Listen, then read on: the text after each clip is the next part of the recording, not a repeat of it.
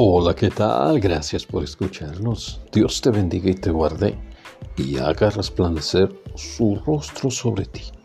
Hoy quiero que reflexionemos acerca de ¿qué te preocupa más? ¿El fin del mundo o que tu Señor te llame a cuentas? Leemos en el Evangelio de San Mateo capítulo 24, versículo 48 al 50. Pero aquel siervo malo dijere en su corazón, mi señor tarda en venir, y comenzare a golpear a sus consiervos, y aún a comer y a beber con los borrachos.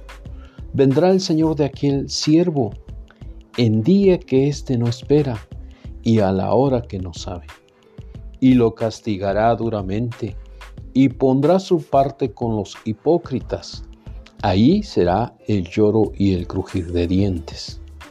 Hoy en día la gente está más preocupada por el fin del mundo y los desastres que vendrán y eso le da terror y le inquieta.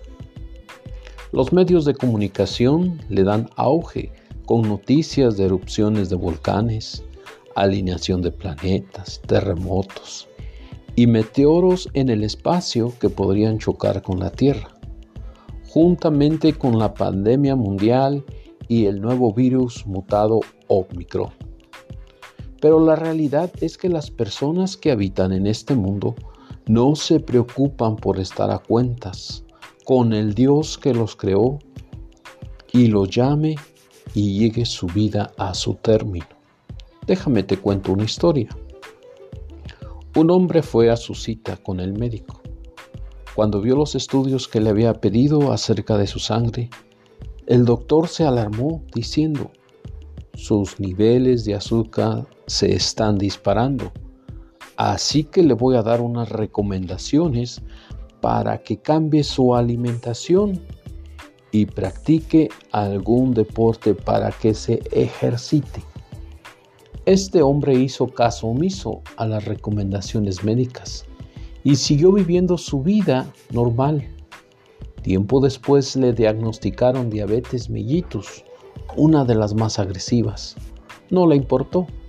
Tampoco puso interés en estar a cuentas con Dios, que le creó, y comenzó a emborracharse e ir a fiestas. Y cuando menos lo esperaba, el día ni la hora murió.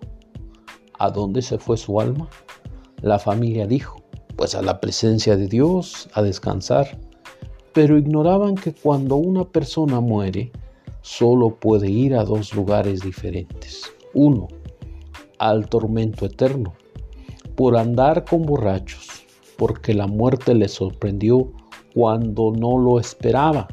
Dos, a la gloria de Dios, aquel siervo que pone cuidado sobre su vida y su casa y se prepara y permanece fiel para cuando su Señor viniere. No te preocupen las noticias del fin del mundo, ni los desastres que pudieran venir. Preocúpate por arreglar tu vida delante de tu Creador y poner tu casa en orden. Recuerda que el Dios eterno envió a su Hijo Jesús, no para condenar al mundo, sino para que el mundo fuera salvo.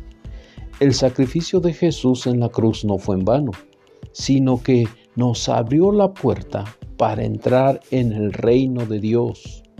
Solo tienes que creer en Él y arrepentirte de tus pecados y pedirle perdón. Oremos. Amado Dios, hoy decido creer en Jesús y aceptar su salvación y poner mi vida y mi casa en orden para cuando tú me llames, está preparado. Amén y amén. Dios te bendiga, amados hermanos. Nos vemos hasta la próxima.